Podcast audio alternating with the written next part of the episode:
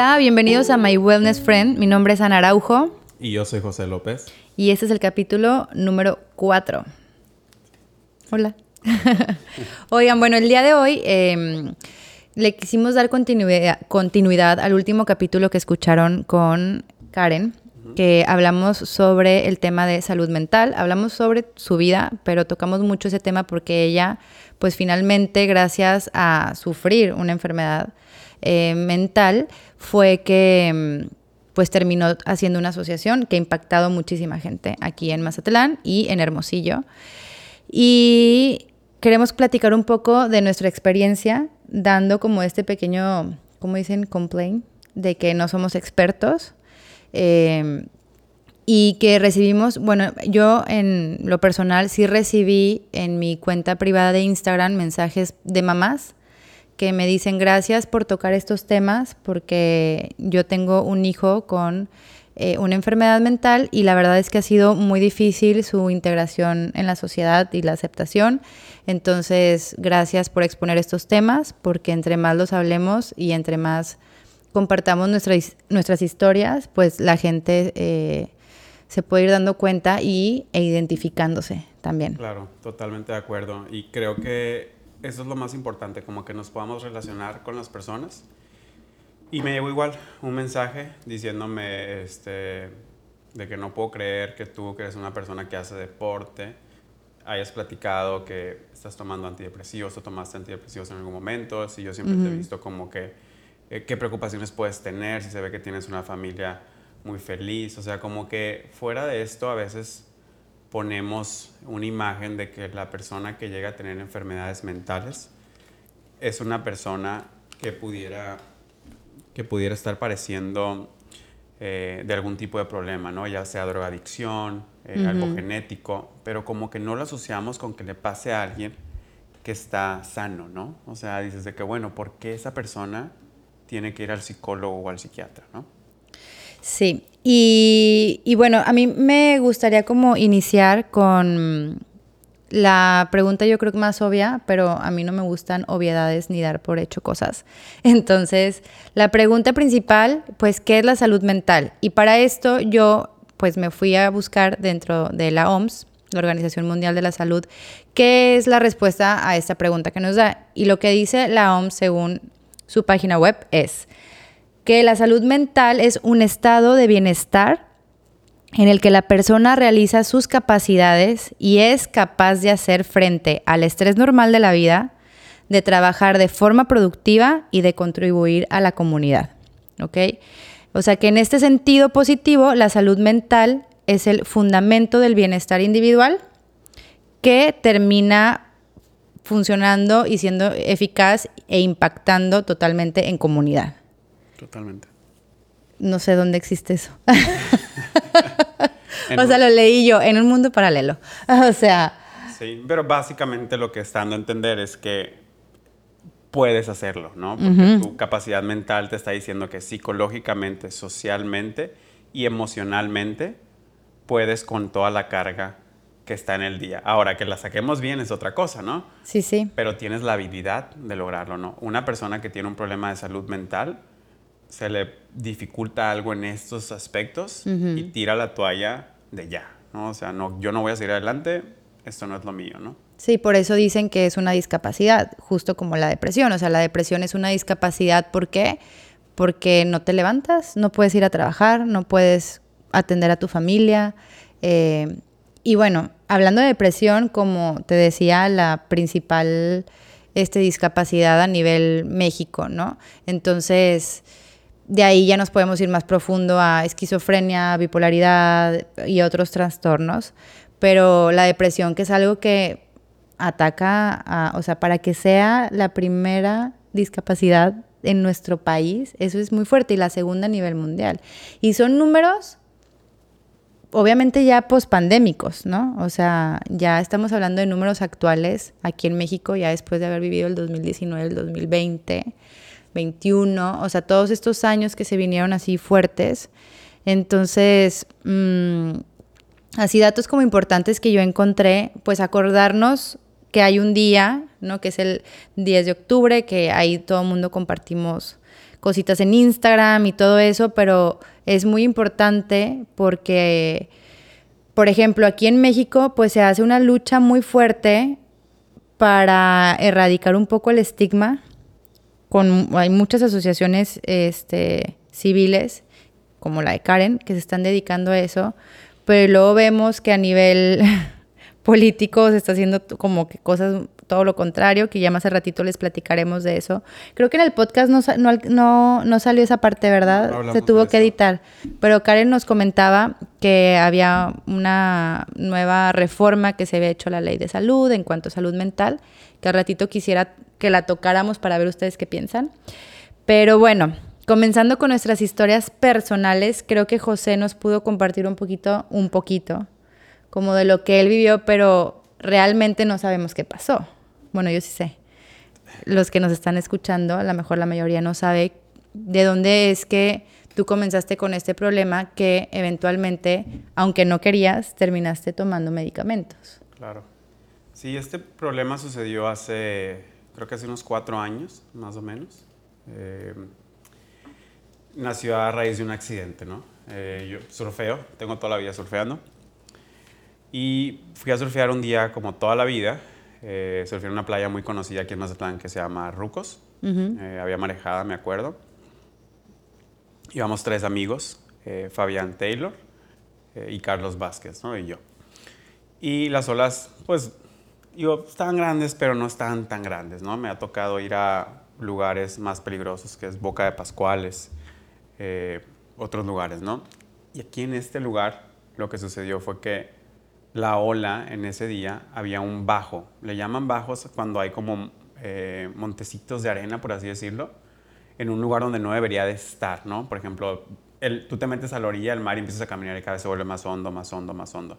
Y en este lugar lo que pasó es que en una parte donde ya debería estar muy hondo, había una montaña de arena. Entonces, pues me meto, eh, las olas estaban tronando muchísimo más atrás de lo normal, entonces lo primero que piensas tú cuando truenan atrás es que es menos peligroso, ¿no? Porque sabes que si adelante no te pasaba nada, atrás menos, ¿no? Va a estar más hondo. Entonces, a dar una ola, eh, las olas a veces se tienden a enhuecar como forma cilíndrica, que es el famoso tubo que conocemos nosotros. Me meto al tubo, empiezo a avanzar y luego veo como a unos 4 metros o 3 metros adelante de mí que se me empieza a cerrar y digo, no voy a alcanzar a librarla, no, no voy a pasar. Normalmente lo que haces son dos cosas. O una, brincas de la tabla en ese instante y como que medio te clavas con los pies, clavados de cuenta pero de pies. O la otra, con la fuerza que tú traes ya de la surfeada, te clavas, pero te entierras con la punta de la tabla hacia la pared de la ola para salir hacia atrás. Yo hice la segunda opción, me clavé. Entonces quedé, si lo quieres ver de esta manera, quedé con mis brazos y mi cuerpo y mi cara volteando a ver hacia el horizonte y mi espalda daba hacia la orilla del mar, ¿no? Me clavé con fuerza, pero no hice la intensidad que normalmente hubiera hecho si hubiera pensado que iba a pegar en el fondo, ¿no? Si hubiera pensado que iba a pegar por un momento, me clavo y aparte nado abajo del agua para salir del otro lado. Yo pensé que estaba súper hondo, entonces dije, me va a jalar y no me va a hacer absolutamente nada. Entonces me clavo, la ola me regresa y al segundo toco la arena mis piernas están dobladas, entonces quedo como hincado en la arena, se me atoran las piernas. Como la fuerza del mar iba hacia la playa y yo estoy volteando para el otro lado, pues mi cabeza se dobló y me tocó las rodillas, ¿no? Hice como un escorpión. Al hacer esto, pues toda mi espalda tronó, casi hoy, abajo del mar, yo oí como trono. Entonces dije, ya no voy a caminar. O sea, dije, ya me, me quedé paralítico. O sea, si fue tu primer pensamiento así instantáneo. En ese instante dije, yo no camino. O sea, oí como tronó todo. Eh, salgo del mar, porque mis manos eh, las puedo mover perfectamente. Salgo y empiezo a mover los pies. Y dije, ay, no, sí, sí puedo caminar, sí me puedo mover, ¿no? Eh, me subo a la tabla. En el instante que me subo, siento como me recorre como un, como un calor que se transforma en frío desde mi espalda baja hasta mi cuello y en eso mi cuello, como si se hubiera encogido, me jala y me jala todo mi lado, hasta mi lado derecho, ¿no? Este, me esguincé grado, tercer grado, entonces no lo podía mover. Eh, Y dije, ay, me fregué el, el cuello, ¿no? Algo así, ¿no? Y ya, me subí a la tabla, empecé a remar. Eh, me dolía mucho, entonces dije, no, me voy a salir, no tiene caso que esté. Agarro una ola, me paro para salirme y en cuanto me paro siento la espalda rara, así de que, uy, como que algo, ¿no? Y el dolor en el cuello más fuerte. Eh, me salgo de la playa, da la enorme casualidad y muy extraña del destino que mi amigo Fabián estaba en la playa tirado agarrándose el brazo. Y me dice, me duele, me duele. Entonces me meto yo por Carlos, eh, mi otro amigo, para decirle que nos fuéramos, porque Fabián estaba con mucho olor. Pero no sabías qué le había pasado a Fabián, ¿ok? Se, se golpeó con la tabla. Ok. Fue lo que me dijo, que me golpeé con la tabla, estaba haciendo un patito, me rebotó, por lo mismo, porque como estaba bien bajito, él hundió la tabla y le, le rebotó. Le rebotó. Eh, nos subimos al carro, nos vamos, yo vengo cargando la tabla de Fabián. Este, Fabián viene casi llorando del dolor. Eh, y nosotros, no, hombre, no te preocupes, fue un desgarre, fue esto, fue el otro, ¿no? Llegamos al hospital, nos dejan en el hospital mi amigo Carlos, nos hacen radiografías a los dos. Eh, a mí me dicen, no tienes nada. Me preguntan, ¿puedes mover los brazos? Y yo, pues, los podía mover perfectos, ¿no? De que sí, mueves la cabeza, sí, me duele mucho el, el cuello, le decía. Me dice, es normal por el esguince que traes. Ah, bueno. Fabián no. Fabián en la radiografía salió que su vértebra se había roto. Entonces se, se desplazó tantito y le tocó los nervios que conectan el brazo y todo, y por eso le dolía un montón. Le dicen, te tenemos que operar en este instante. Eh, ya, o sea, puedes perder, ¿no? Puedes quedar paralítico, lo inmovilizan, ese día en la noche lo operan. eh, yo en la noche voy a verlo todo medicado yo ya, de que el dolor y que no, pues yo estoy bien. Eh, y a mi amigo lo operan. Así me aventé un mes en incapacidad, o sea, con antiinflamatorios, eh, yendo terapia, todo bien. El primer día que me dejan hacer deporte, me voy a hacer deporte, me voy a correr. Al día siguiente me levanto con un dolor en el brazo.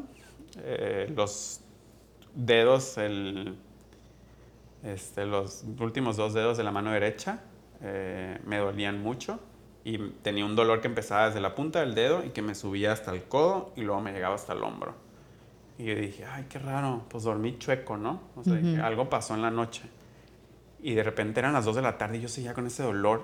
Y dije, pues está muy raro que siga con este dolor, ya pasó mucho tiempo. Eh, me voy a dormir, al día siguiente amanezco y un ojo como que ya se me estaba cerrando, el ojo del lado derecho de la cara. Eh, y los dedos cada vez lo- los podía mover menos y me dolían más. Y yo, oh, ya no me está gustando esto, está muy raro. No manches. Eh, me fui con un neuro, me mandó a hacer una resonancia magnética.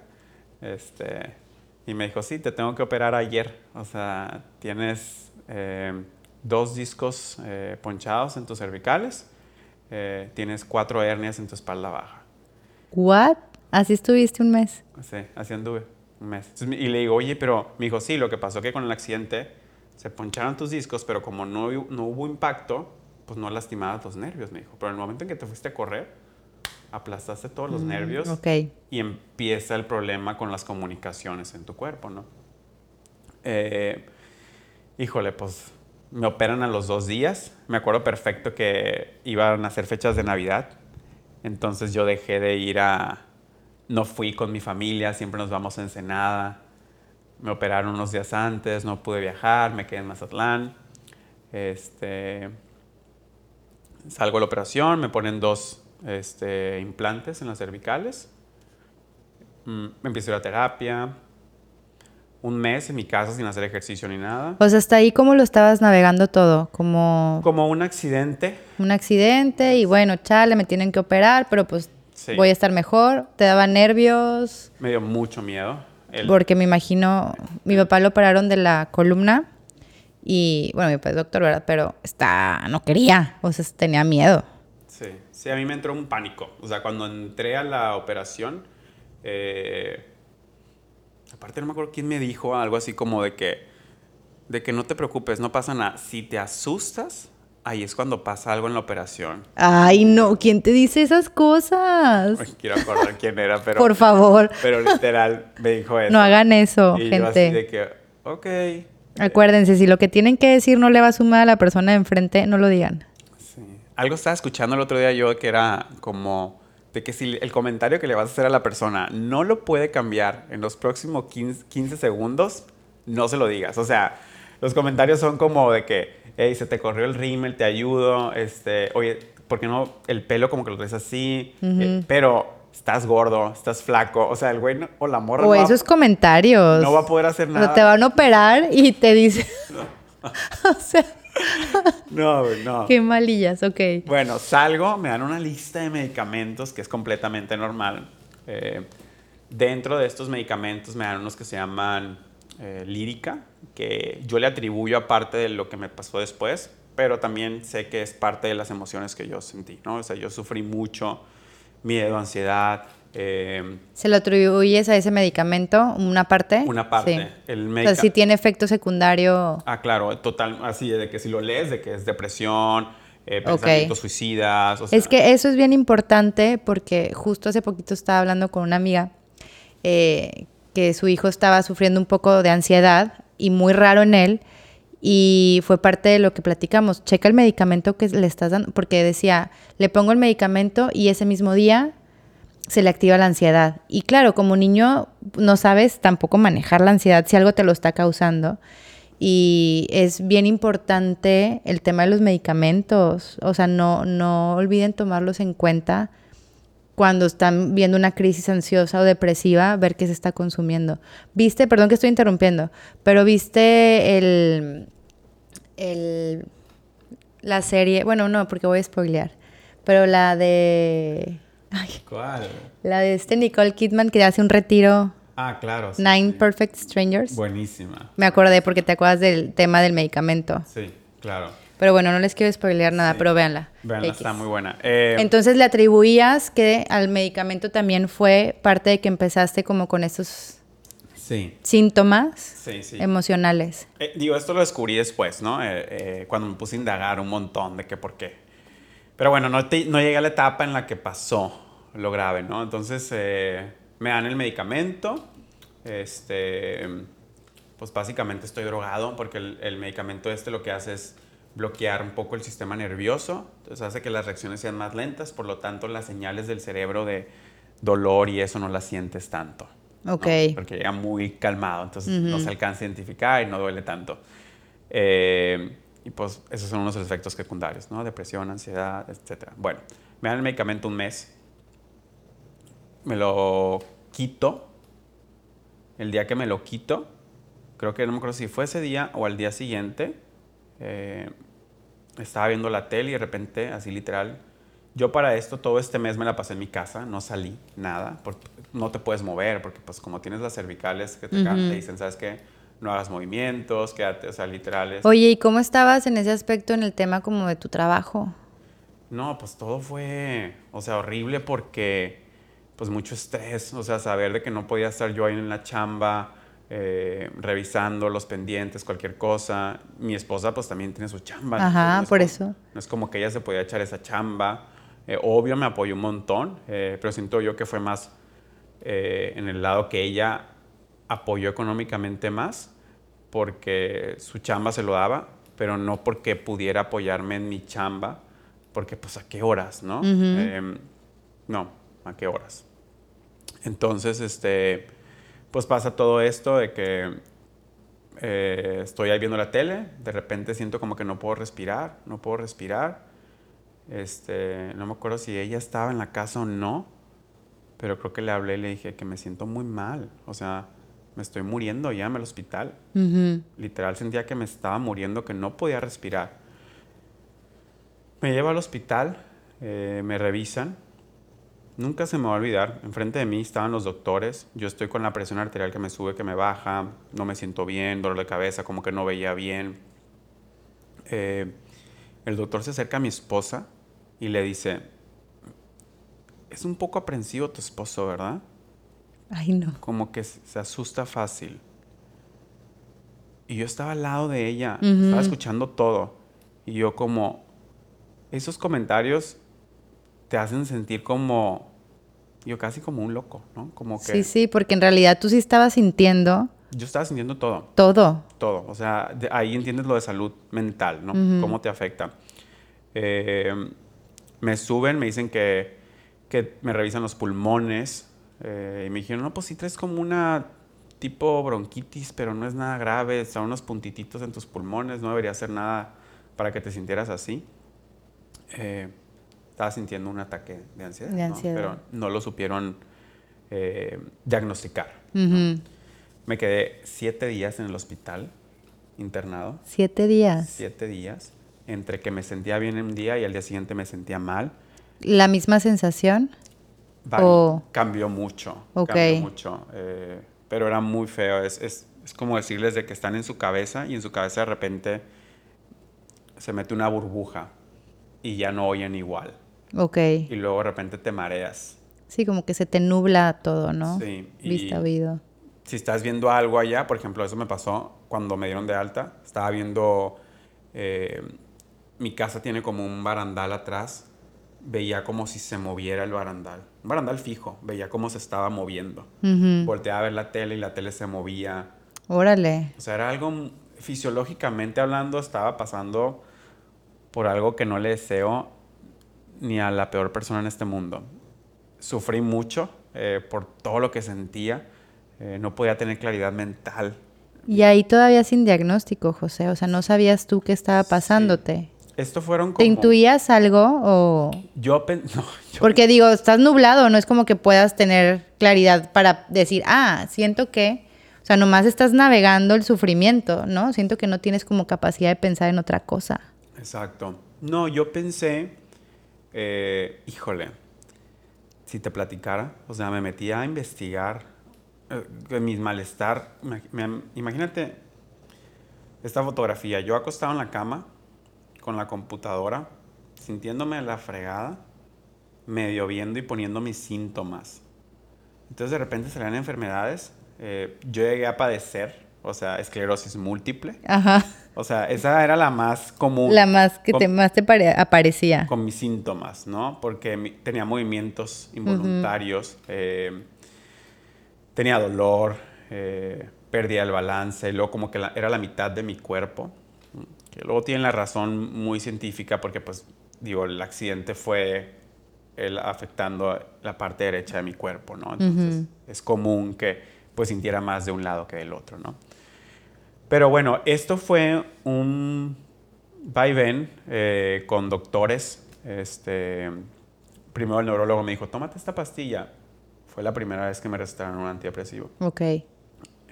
No me lo quise tomar. Fui a ver a otro neurólogo este, y el otro neurólogo me dijo, tómate esta pastilla. Era otro antidepresivo. Me lo tomé tres días, creo. Volví a tirar la toalla y volví a buscar a otro especialista.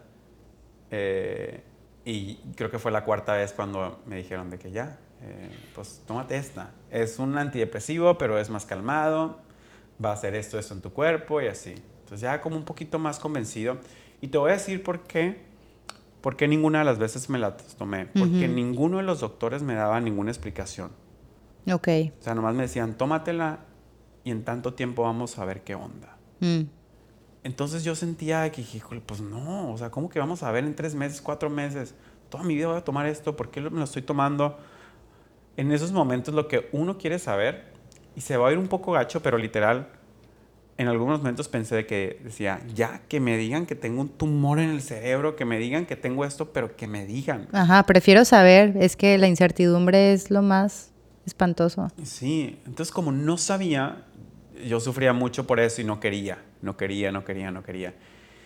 Y ya entré al lado de eh, navegar, este, de que dije, a ver, ¿cómo puedo trabajar esto de una manera natural, ¿no? Si realmente estoy sintiendo esto, eh, ¿cómo lo hago de una manera natural? Entonces ya me metí en el rollo de la alimentación enfocada en el cerebro, este, qué alimentos meter para restaurarlo, por qué se había afectado de esa manera, qué podía hacer. Entonces ya llegué, por ejemplo, a los baños de agua helada con hielos, este, me corté los azúcares un montón de tiempo, me tomaba shots de ajo fresco por las mañanas por si tenía una bacteria en mi cuerpo. O sea, no tienes una idea de la infinidad de cosas que le hice a mi cuerpo eh, tachando de la lista ciertas cosas que pensaba yo que podían ser, ¿no? Este, y así estuve mucho tiempo navegando entre que me sentía bien, me sentía mal, me sentía bien, me sentía mal. Y el último, cuando ya siento yo que tomé el control de mi cuerpo y me empecé a sentir súper bien, fue cuando me dio el último ataque. Eh, ya estaba más o menos como que saliendo a flote mi barco y en eso eh, me tocó una situación grave, fuerte, eh, externa, pero muy cercana a mí, que yo medio tuve que resolver, que sentí que iba a quedar embarrado.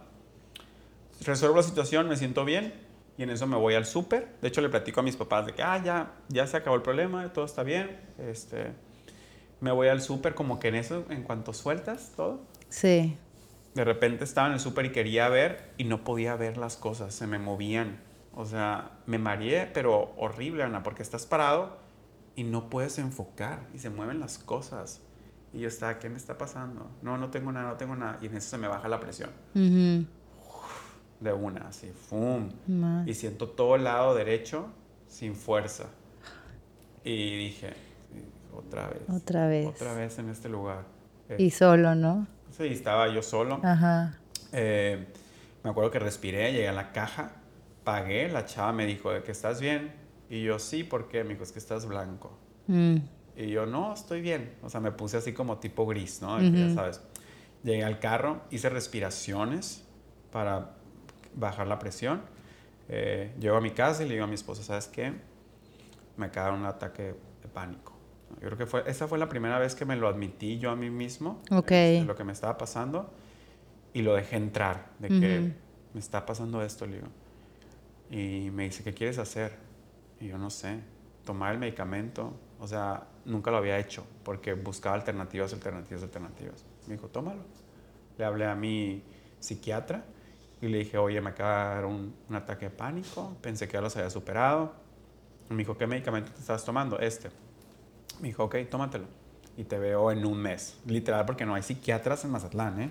O sea, están las citas de locos. O sea, yo le hablé y le dije, es una urgencia. Y me dijo, sí, en un mes te puedo atender de urgencia, me dijo. Wow. Si no, serían dos meses, me dicen. Sí, ese, ese es un tema muy especial aquí en Mazatlán.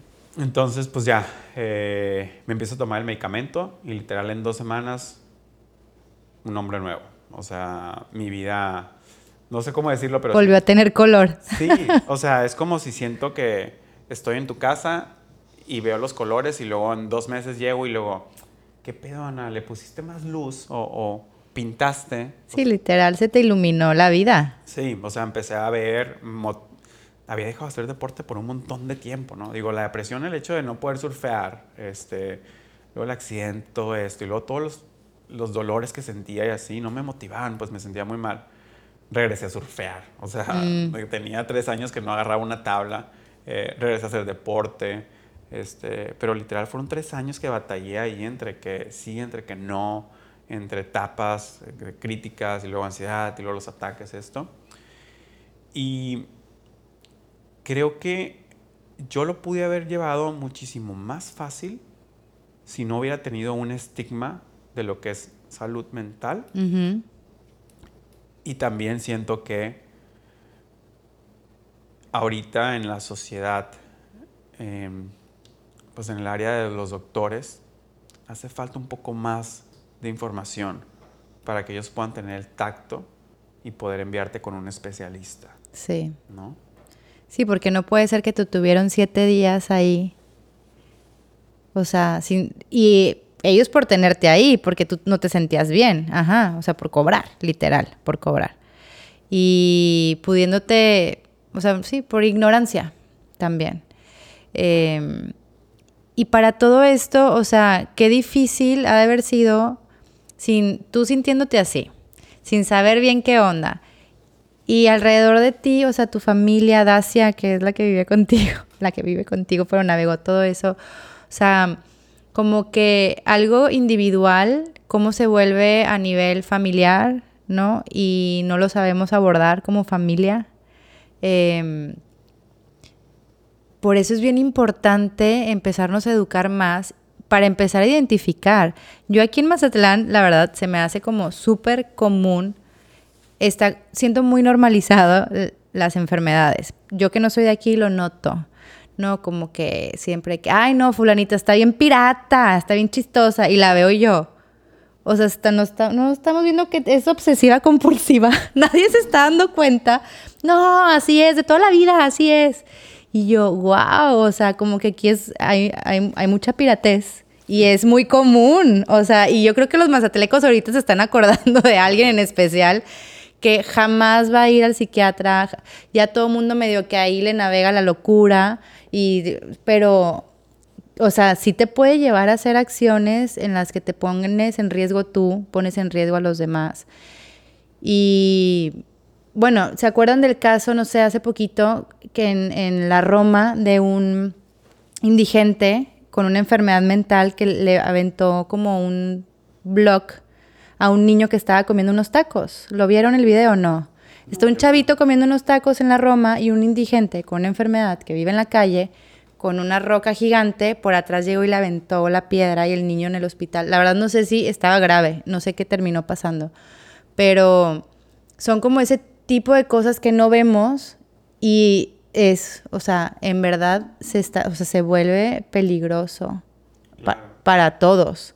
Em, fue mucho tiempo, José, el que pasaste ahí. O sea, tres años. Sí, sí, fue mucho tiempo. Este. Ay, güey, no sé, me, cambió la vida mucho en muchos aspectos. Hoy di una conferencia eh, de salud mental, de hecho. Eh, y la persona que me habló, ¿no? que me contrató para dar la conferencia, me dijo, vi el cambio en ti impresionante, me dice. El José de antes y el José de ahora, ¿no? Este... ¿Qué es lo que piensas que, así puntualmente que tú digas, siento que ahora veo esto distinto? Uno, creo que me hizo valorar cosas que para mí son importantes y las había abandonado, ¿no? Em, yo, o sea, por ejemplo, como que perdí la motivación en ciertos aspectos y me quedé encapsulado en la rutina, en esto y el otro, y dejé de, sí, a lo mejor, no sé, por chamba o por el otro, decía, ay, pues luego lo hago, luego lo hago, o, o a ver qué tal. Después de esto, como que sí me nacieron unas ganas de, de que, a ver, quiero hacer esto, eh, me interesa hacer, o sea, mi motivación por cosas que me encantan resurgió. Ok. ¿No? Digo, My Wellness Friend es uno de esos, ¿no? Mm. Entonces, este, sí, es un camino que, híjole, te digo, no se lo recomiendo a nadie, pero está muy padre salir de él. Ya que sales, ves de todo de otra manera. Todo de otra manera.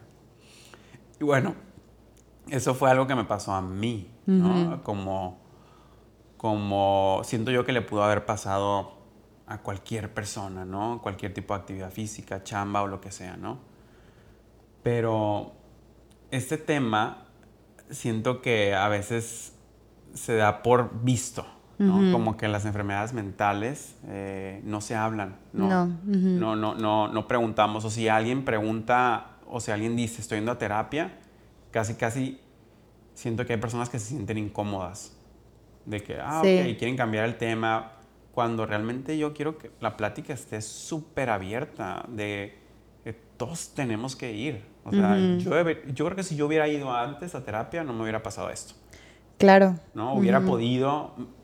Tener más herramientas para poderlo afrontar distinto y que a lo mejor durara menos. Exacto. Asimilarlo todo. A lo mejor, si hubiera estado en terapia, mi doctor, mi psicólogo me hubiera dicho, oye, José, lo que estás experimentando son ataques de ansiedad. Eh, sí, la importancia de ponerle nombre a lo que estamos viviendo, ¿no? Para ya entonces poderlo trabajar. Si no, no sabes, no sabes. Exacto, ¿no? Pero bueno, suficiente de mi historia. Oye, y, qué importante lo que estoy pensando es, o sea, eso, por ejemplo, es algo causado por un accidente, ¿no? Como algo externo que te pasó, que te terminó pasando esto, pero también puede ser un desbalance químico que la verdad no tienen, o sea, no es nada externo a ti, sino está sucediendo totalmente dentro de ti.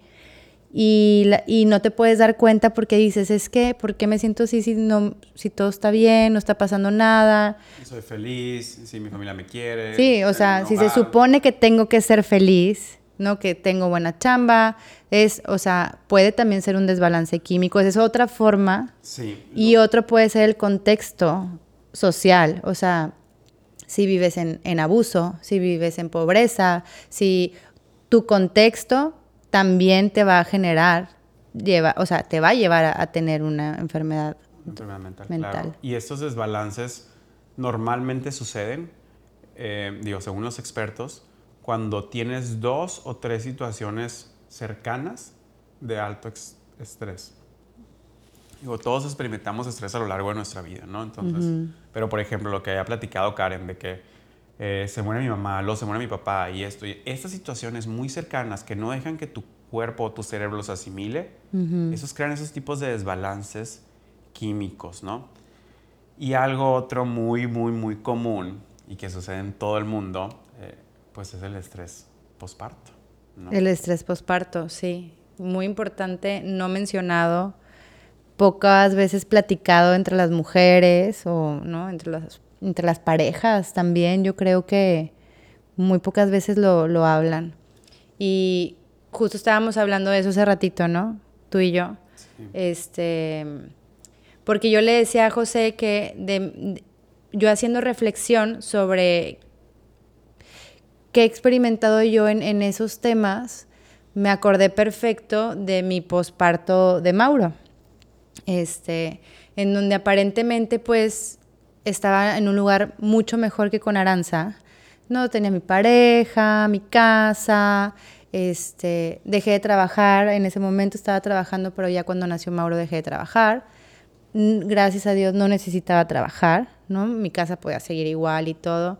Tenía, este, porque a mí con Mauro la depresión postparto me dio, no inmediatamente, sino cuando Mauro tenía tres meses y medio. De hecho, si te pones a leer, o sea, la información, que es- dicen que lo más común es que lo desarrolles durante los primeros tres meses del embarazo. Del- del posparto. O sea, Ujú. no es... No es, No es, in- nace, no es inmediato. no es cuando nace. Y es por el, el desbalance hormonal que está surgiendo tu cuerpo. Mi cuerpo. ¿no? Eh, son muchas cosas las que están sucediendo en tu cerebro. Sí, y justo a mí me pasó que yo no sabía. ¿Qué me lo, qué me lo siento que me lo detonó? Tuvimos una situación fuerte dentro de la pareja en ese momento, ¿no? Que siento que aparte, yo, según yo, estaba como triste por esa situación que habíamos pasado, pero ya se había hablado, se había solucionado y yo seguía con este sentimiento, ¿no? Y creía como que no lo estaba aprendiendo a superar. No es como, a ver, ya lo hablaron, ya se solucionó, porque sigues triste, porque... Y a mí lo que me pasó es que empecé a perder totalmente la motivación por ser mamá. O sea, como que mis primeros tres meses yo me la aventé solita y ya a los tres meses de Mauro eh, quisimos contratar a alguien que nos ayudara en casa y también con el bebé. Entonces entró una señora a trabajar con nosotros que entonces le empecé a ceder como las actividades de que, bueno, y si tú lo bañas, este, y si tú le das de desayunar, y si tú le das de comer, y si tú le das de cenar, y si tú lo cambias, y así, ¿no? Tú eres la mamá. Entonces de repente sucedió que yo ya no me levantaba para llevar a Aranza al kinder. Como Pablo se levantaba temprano a trabajar, pues él se levantaba antes y se iba. Y ya según yo me tenía que levantar, llevar a Aranza a la escuela.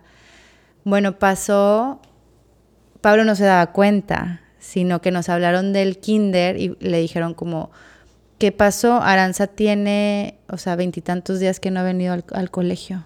Veintitantos días. Y yo era, no me levantaba de la cama, ¿eh? O sea, era, se llamaba Rufis, la señora que trabajaba con nosotros. De que me levantaba, o sea, le daba pecho a Mauro y ten Rufis, llévate a Mauro.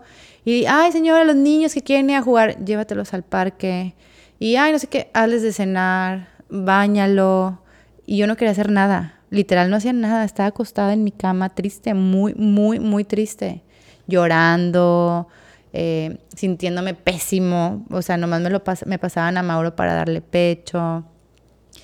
Y Pablo iba y venía, él estaba en proyecto, me acuerdo. Entonces él como que iba, entraba, salía, me veía y ¿Qué te decía? O sea, no me decía nada. O sea, de que, ¿qué tienes? ¿Estás bien? Este, y yo, no, no sé, sí. Oye, en esos veintitantos días que no llevé a Aranza a la escuela, pues él no se daba cuenta. Y ya fue cuando le hablaron y que me dijo, oye, que no he ido, que no he ido la gorda al colegio. Y yo, ay, es que está, yo la había dejado en una escuela que estaba lejos, nos habíamos cambiado de casa y yo la quise dejar.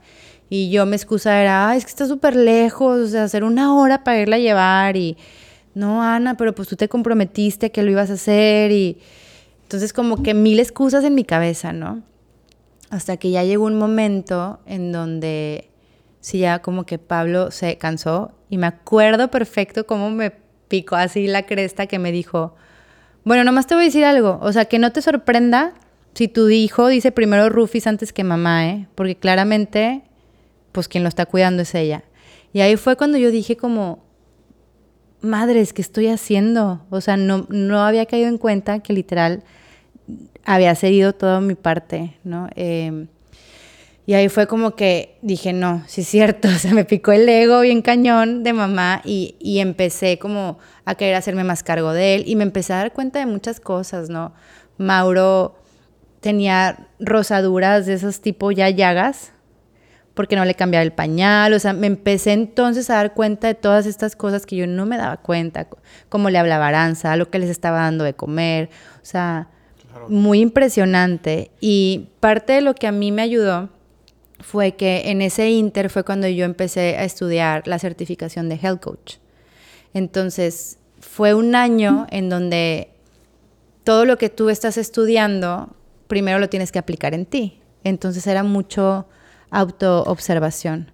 Cuando yo empecé a estudiar esta certificación fue la primera vez que empecé a hacer ese trabajo de hacerme consciente de mi cuerpo, de mí, qué siento, eh, qué pienso, porque aquí lo primero que nos enseñaban era como las primary foods, que son todo lo demás que no es comida, cómo estás a nivel emocional, espiritual. Entonces te empiezan a hacer preguntas puntuales en qué crees, en qué basas tu espiritualidad, eh, cuáles son tus hobbies, cuál es tu deporte.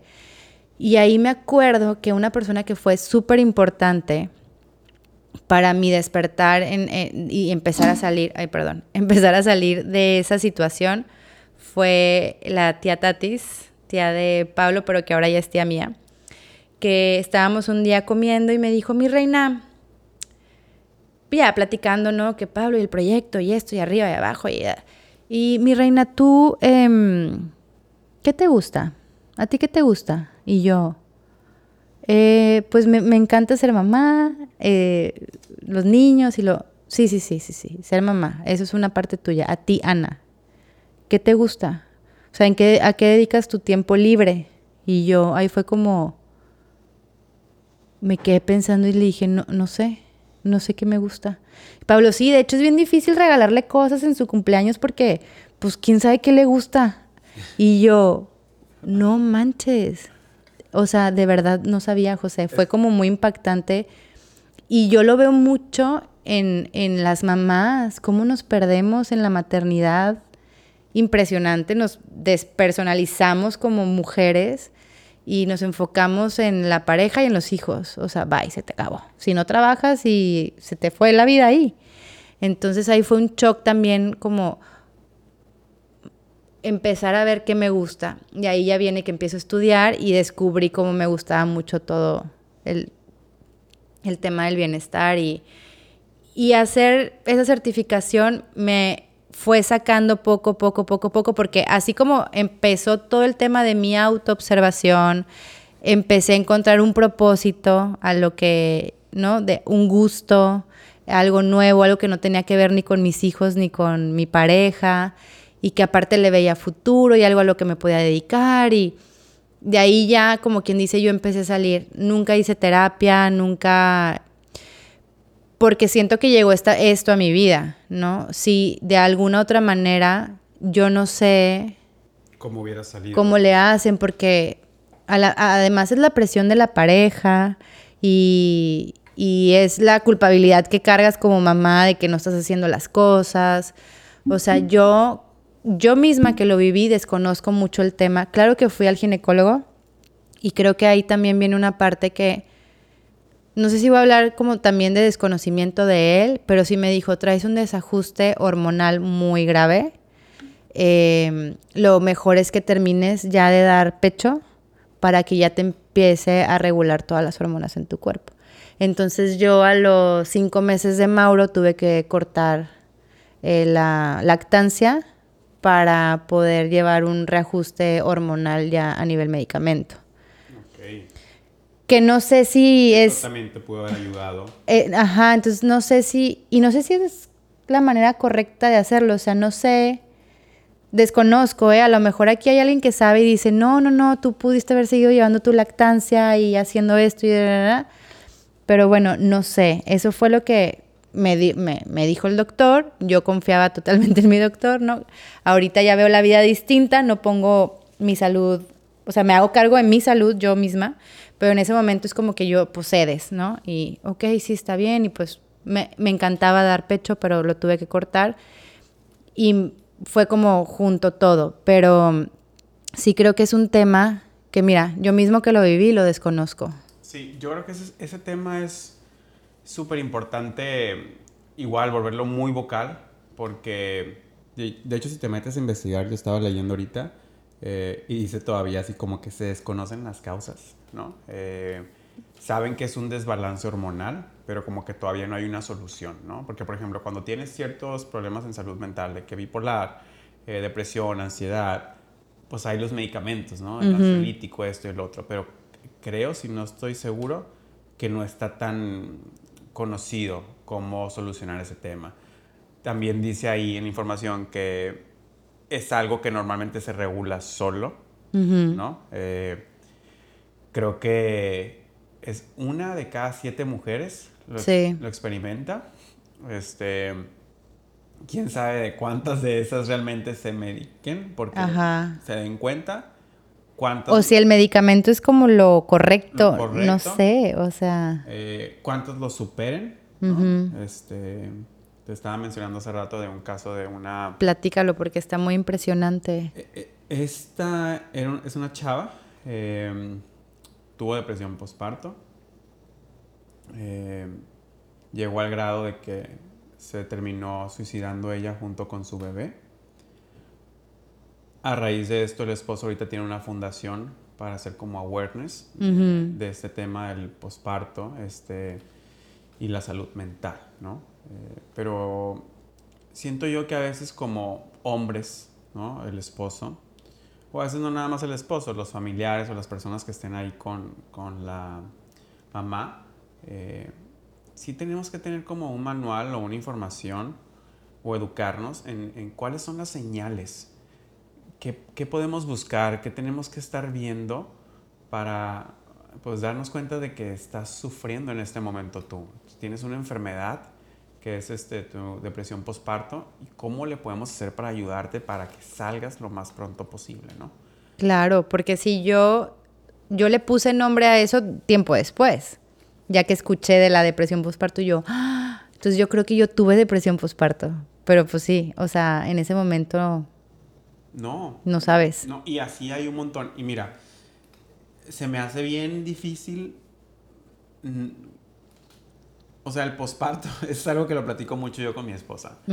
Siempre lo platicamos porque como que es otro tabú. La gente eh, nunca quiere hablar del posparto y decir como que algo es algo feo. Cuando es algo muy difícil. Muy difícil. Muy difícil. Juega totalmente con tu salud mental. Porque no estás comiendo bien, no estás durmiendo, estás experimentando algo totalmente nuevo, choqueante ¿no? Tu vida cambió ya de un día para otro, se te aumentaron las tareas, a eso súmale la familia que la traes encima, si tu familia es de los que quieren estar encima de ti. O sea, de verdad es demasiado. O sea, yo sí he visto mamás en crisis ansiosas, de decir, apago teléfonos, apago todo, que nadie me hable, quítenme a la niña, o sea, no sé qué hacer, no sé qué hacer, ¿qué es esto? Nadie, nadie nunca jamás me dijo que esto iba a pasar. Sí, yo, o sea, a mí cuando me tocó vivir esa parte, ¿no? Al lado de Dacia, dije, wow, o sea, wow, y lo digo aquí en serio, todas las mujeres del mundo que han tenido un bebé, mis más respetos. O sea, es lo más difícil. O sea, mi enfermedad mental fue algo, pero esto es súper cansado. O sea, no, no, no, no tienes una idea. O sea, yo ya hace que se levantaba a darle pecho a Franco, se estaba acostando otra vez y luego se estaba levantando otra vez, y luego se acostaba. Y me acuerdo, dije yo, bueno, voy a tratar de aligerar la carga, ¿no? realmente no puedes hacer nada. No puedes hacer nada. No le puedes dar pecho. O sea, ya, ya no sirves para nada, ¿no? este, ¿qué puedes hacer? ¿Qué puedes hacer? Pues digo, eh, yo lo que hacía, me acuerdo perfecto, era que me levantaba detrás de ella, el morro lloraba, entonces yo iba a cambiar el pañal, este, se lo dejaba listo y así, ¿no? Pero yo un momento en el que ella hasta se enojaba y me decía que ¿para qué te levantas? Y yo le voy a dar pecho, ¿no? O sea, y la entiendo porque estás de que dices, pues es que no me sirve nada porque todos nos yo a levantar, ¿no? O sea, yo, no, yo no podía hacer nada, ¿no? Eh, este, no, o sea, realmente no, no, no, no servimos para nada en, esa situación. Nomás podemos tener Pero sabes que yo he aprendido y lo aprendí mucho de, de, la Silvita, la hermana del Pablo, que es Dula, y ella ha creado como una comunidad bien grande. De ella he aprendido todo lo bonito del parto, del posparto, como todo lo lindo, y es a través de la comunidad. O sea, allá en, en Miami, pues con, con su comunidad, nace un bebé, de entrada, nadie va a ver a la mamá ni al papá. Es como, es su espacio, es sagrado y es el momento que tienen para conocerse, reconocerse, ver su espacio, cómo se van a acomodar, que realmente no lo puedes hacer cuando estás visita tras visita tras visita.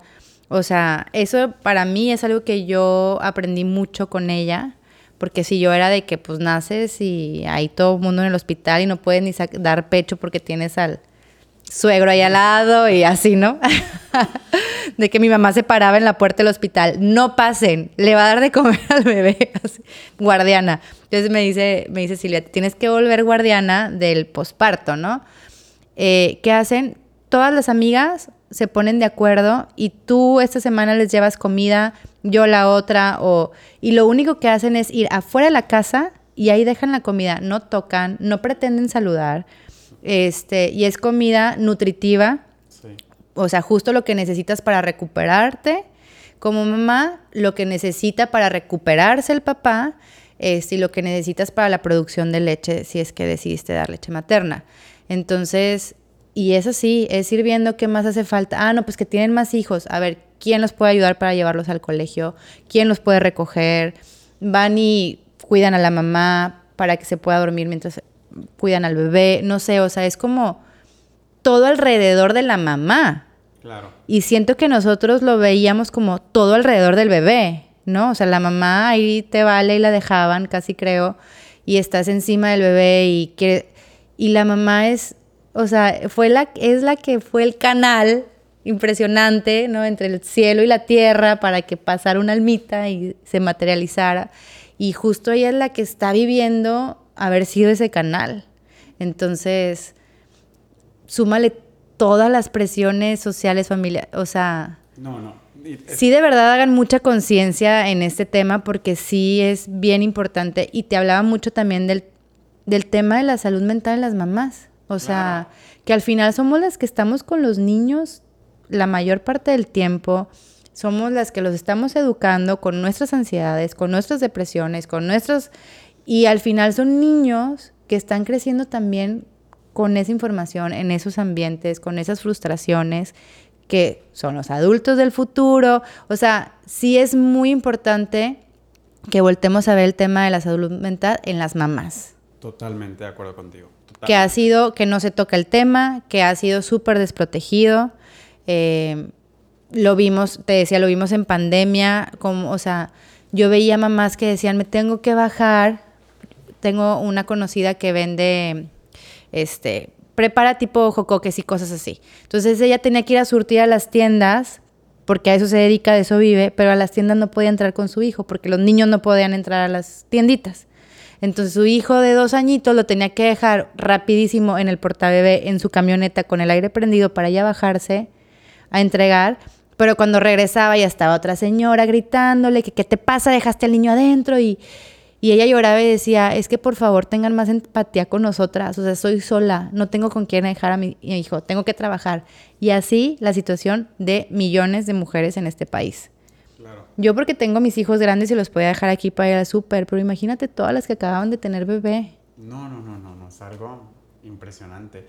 Y sabes que algo de lo que estabas mencionando ahorita, como del estrés que sienten las mamás, también siento yo a veces que las redes sociales hacen que todavía te sientas más mal porque hay tanta gente subiendo información como que yo lo hago de esta manera y está perfecto, todo está súper bien. Ay, sí. Y lo suben en las redes sociales y yo digo, ¿cómo hacen eso? O sea, en serio, neta, no lo hagan. No, no, no, no. Porque tu mundo no es el de todo mundo, ¿no? Entonces, lo único que estás creando es un estigma o una forma de ver las cosas y la otra mamá va a decir, ¿por qué no puedo yo? ¿Por qué no me sale?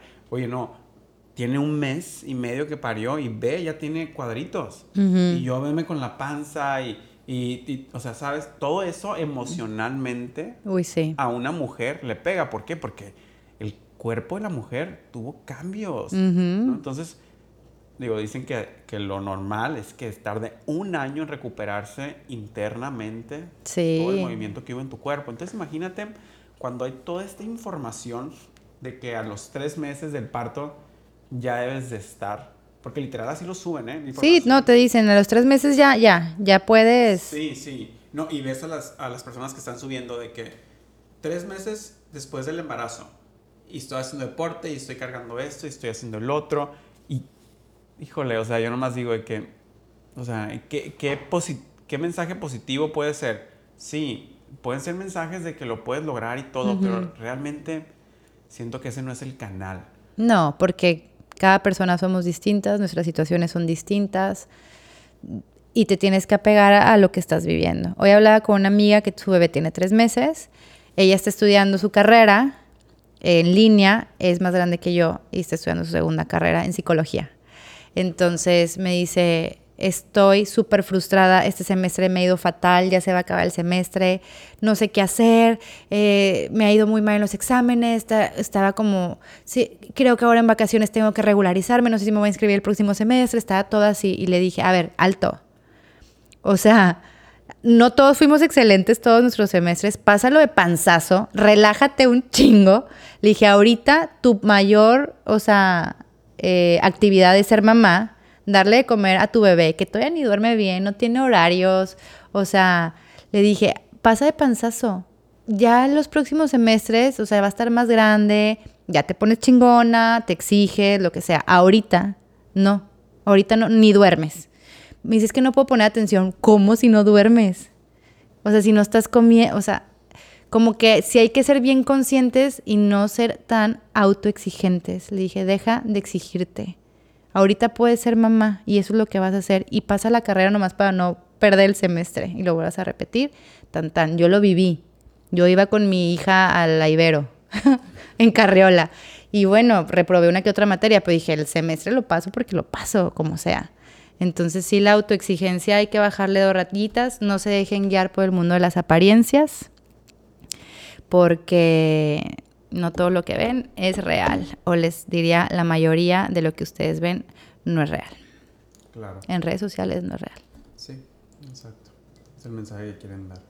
Y sí, es un tema que tiene que quedar súper claro, ¿no? O sea, todos, hombres, eh, mujeres, o sea, hablemos más de este tema, ¿no? Sí. Em, hay que apoyarnos siempre, ¿no? Eh, papás primerizos, o sea, siempre estar ahí porque cualquier ayuda es buena, ¿no? O sea, como dices tú, yo creo que si yo hubiera estado recibiendo, y sí nos llevaban, ¿eh? Creo que mis suegros y mis papás nos, llevaban nos empezaron a llevar comida en algún momento, pero si es algo, híjole, una liviane.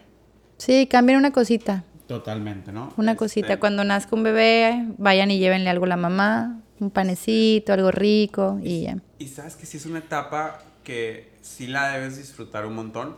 Nosotros, desgraciadamente y positivamente, a raíz de COVID, la vivimos solos. Solos. Esa etapa. Totalmente solos. O sea, el parto fue, fuimos yo y ella. Eh, estábamos en un hospital, no dejaron entrar a mis suegros al hospital, nomás podía entrar una persona con ella. Entonces estábamos yo y ella nada más. nació, eh, no pudieron entrar. O sea, ellos lo vieron ya hasta que lo sacamos del hospital. Eh, igual llegamos a Mazatlán y no iba nadie a la casa. O sea, mis tíos lo conocieron ya a los meses. Ya estando aquí nosotros lo conocieron hasta los meses porque estaba pleno COVID. Claro. Está pleno COVID a todo su apogeo. Entonces, Franco encerrado, protegiéndolo a nosotros. ¿no? Entonces disfrutamos muchas etapas eh, juntos, este, sin tener a la gente encima. ¿no? Encima, sí. Ya es distinto ahora, creo, ¿no? Sí. Vamos a ir cambiando. Oigan, pues los invito a hacer esta pequeña reflexión de ponerse a pensar en ustedes, cómo están, y mm, volteen a ver así a sus primeros círculos, amigos, familia, a quién identifican ahí que pudiera estar navegando por algo difícil, ¿no? Este, tratémonos de informar más, eh, leer más y mm, por último, antes que se me olvidara lo del tema de la reforma, así para tocarlo rapidísimo, es que los hospitales eh, psiquiátricos que hay actualmente en nuestro país, que no son muchos, los van a cerrar, pero el problema es que hay internos. Todo es con la idea de mudar a un nuevo, a una nueva manera de tratar las enfermedades en, en nuestro país, como más como en Estados Unidos, que no hay que internar a la gente, sino hay que tratarla, que sea algo donde se pueda dar información, donde se puedan dar terapias de manera ambulatoria, ¿no? Porque ya ves que antes, pues a los enfermos había que encerrarlos, ¿no? Y que, que no fueran parte de la sociedad. El problema es que, pues muchas de las personas que están actualmente internadas, las familias ya los abandonaron. ¿Y qué van a hacer con esas personas? ¿no? ¿Qué es lo que dice la crítica es o van a terminar de indigentes o en la cárcel. Exacto. Entonces, como que eso es lo delicado. Lo delicado también es que eh, los fondos que son destinados para salud mental eh, ni siquiera van a incrementar, o sea, nomás quieren hacer una reforma. Y hacen comparaciones con que en Argentina, esto ya sucedió en 2010, esta nueva reforma, ellos hicieron un plazo de en 10 años ya vamos a estar con este nuevo sistema de tratar las enfermedades y dicen, bueno, es 2022, no, no ha sucedido. Entonces, como que sí hay que echarle un ojito a eso porque hay mucha gente que está internada y que no saben qué van a hacer con ellos y la reforma ya fue autorizada. Entonces, sí tratemos de apoyar porque no todas las personas tenemos la capacidad de poder pagar un psicólogo, ir con el psiquiatra y, y necesitamos de los sistemas públicos. Entonces, pues ahí echemos el ojo a ver qué está pasando con esta reforma y en qué va a terminar. ¿Va? Total, total, total. Bueno, pues gracias a todos eh, por escucharnos en el capítulo de hoy. Em, esperamos que lo que escucharon haya podido tocar alguna fibra de ustedes y que como dice Ana, que puedan mirar alrededor de ustedes, identificar a las personas que que creen que pueden estar pasando por algún momento, ya sea de depresión, ansiedad, cualquier cosa que usted notes que no es normal y acérquense. A veces no tiene que ser de que, oye, ve, al, ve a la terapia o ve al psicólogo. A veces puede ser, ¿quieres platicar? Voy a tu casa, ¿qué hacemos? ¿Qué necesitas? O sea, el estar ahí con alguien, muchas de las veces, y lo digo como experiencia propia, eh, alguien que padece de algún tipo de problema en salud mental realmente no busca la solución o que se la des. Solo quiere que estés ahí mientras él o ella trabaja en eso, ¿no? Sí. Sí, recuerden que no somos salvadores de nadie, al contrario, somos nada más ese sostén para que cada uno de nosotros podamos salvarnos a nosotros mismos. Pues muchas gracias por escucharnos y nos vemos o nos oímos más bien en el próximo capítulo. Chao. Bye.